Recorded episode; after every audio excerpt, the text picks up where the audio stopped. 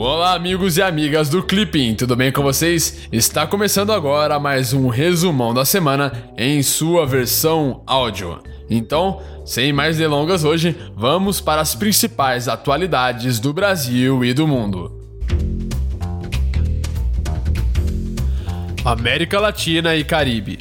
Na sexta-feira passada, os ministros do Meio Ambiente da América Latina e Caribe fecharam um acordo para reduzir o lixo marinho, acelerar a ação climática, potencializar a cooperação para a conservação da biodiversidade e dos ecossistemas e transitar para a produção e consumo sustentáveis.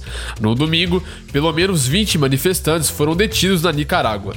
Segundo a notícia, uma manifestação havia sido convocada como demonstração de força da recém-criada Unidade Nacional Azul e Branco, um bloco que se opõe ao regime de Daniel Ortega.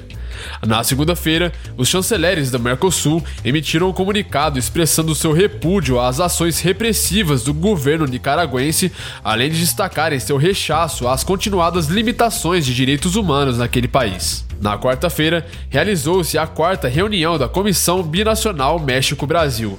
Segundo o Ministério das Relações Exteriores brasileiro, a ocasião celebrou o alto nível de entendimento político alcançado entre os dois países com o incremento dos fluxos de comércio e de investimento bilaterais.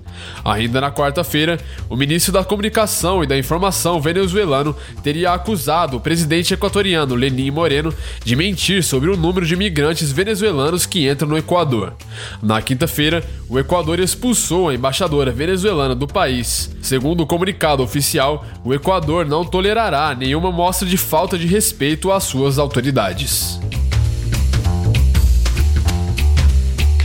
Estados Unidos na segunda-feira, o presidente norte-americano Donald Trump aventou a possibilidade de que o jornalista saudito desaparecido tenha sido assassinado por discentes do regime saudita. O governo saudita nega qualquer envolvimento no caso Khashoggi, mas as autoridades turcas afirmam tratar-se de um assassinato encoberto. Na terça-feira, as autoridades turcas que investigam o caso afirmaram que o jornalista teria sido morto dentro do consulado saudita na Turquia. Segundo fontes turcas, haveria uma gravação de áudio que demonstraria o assassinato do jornalista.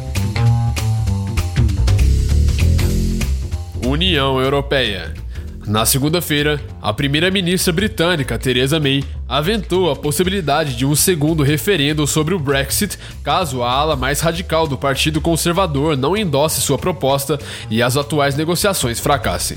Na quarta-feira, a chanceler alemã Angela Merkel afirmou ainda acreditar em um bom pacto para a saída do Reino Unido da União Europeia, porém ressaltou estar preparada caso o acordo não seja alcançado. Segundo Merkel, a Alemanha já começou a tomar as medidas apropriadas para qualquer cenário possível.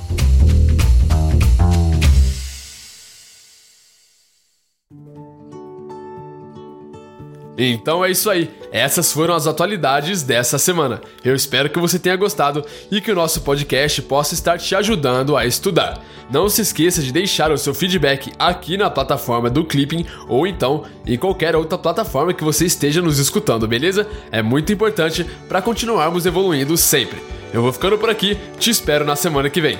Tchau!